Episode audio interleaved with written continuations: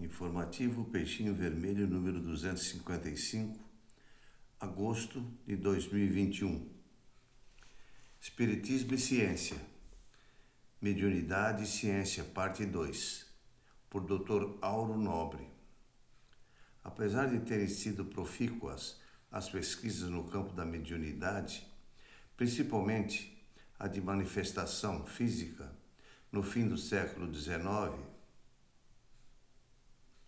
e início do século XX, sua abrangência do conhecimento produzido e influência permaneceram restritas ao círculo de espiritualistas por décadas.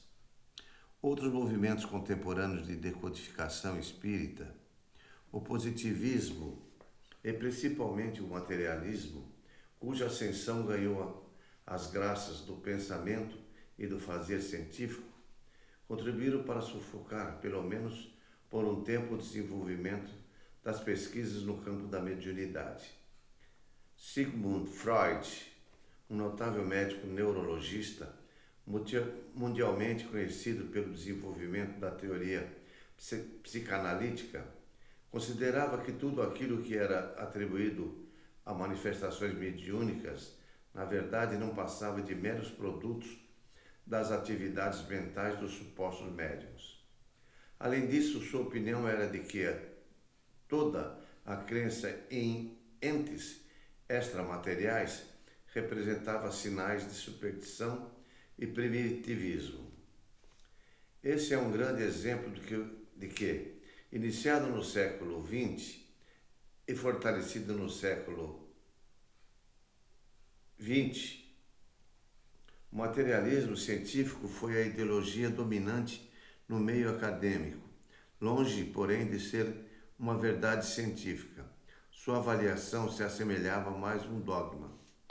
Felizmente não tardou para que isso fosse questionado e, em face das evidências cada vez mais claras, novos estudos que, que envolvem a relação mente-cérebro exponencialmente surge e mostra uma realidade diferente.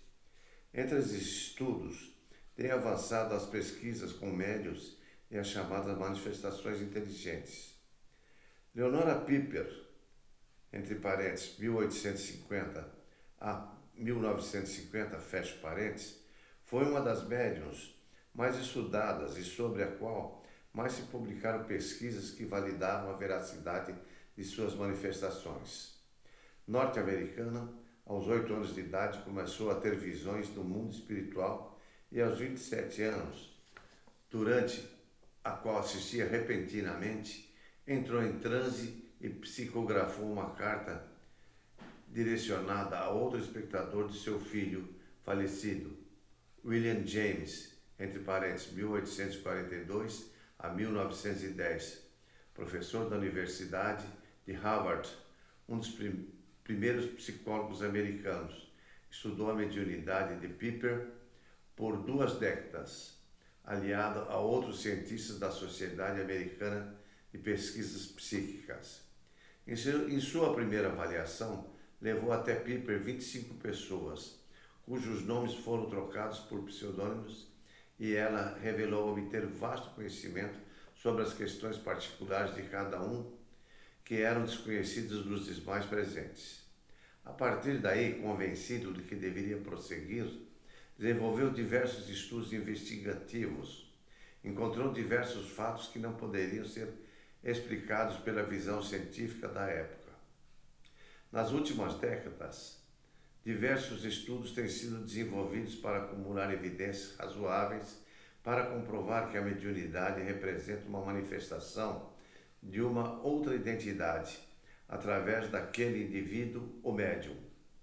O formato mais comum dessas pesquisas apresenta metodologias adaptadas para obter resultados cientificamente aceitos.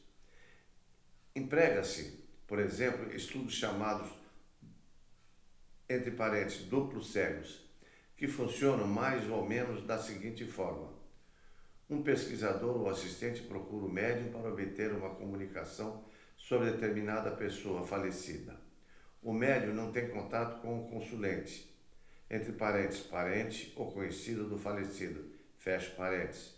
E esse consulente é solicitado a avaliar as comunicações direcionadas a ele, misturada com outras aleatórias, pontuando cada a comunicação de acordo com critérios que indiquem se tratar de uma informação proveniente de seu parente ou amigo. Essa pontuação é então analisada estatisticamente e se mostra correta na grande maioria das vezes. Outro tipo de estudo desenvolvido, Chico Xavier, entre parênteses, 1910 a 2002, fecha parênteses, estudaram a obra Parnaso de Além Túmulo, seu primeiro livro, que contempla diversos poemas mediúnicos de poetas brasileiros e portugueses. Foram selecionados alguns poetas e feitas comparações entre os poemas atribuídos a eles no livro de Chico e suas obras quando vivos. As similaridades encontradas envolvendo diversos aspectos, seja de estilo, forma e conteúdo, permite concluir que não se tratavam de mera imitação literária. Um outro estudo, até mais impressionante, foi sobre os textos de Humberto de Campos, entre parênteses 1886 a 1934, fecha parênteses, que começou a escrever através da mediunidade de Chico, cerca de quatro meses após sua desencarnação. O pesquisador encontrou referências a pontuais a diversas obras de Humberto de Campos, enquanto encarnado, inclusive a um livro Diário Secreto, entre parênteses, que estava mantido em sigilo do público em geral, guardado em um cofre da Academia Brasileira de Letras por 20 anos. Felizmente a ciência tem rendido as evidências e vejo que está paulatinamente caminhando para demonstrar que somos seres espirituais manifestados em corpos materiais, e isso representará uma verdadeira revolução do saber. A fonte é pesquisa e mediunidade em relação mente e cérebro. Dois pontos. Revisão das evidências, Alexander Moreira Almeida.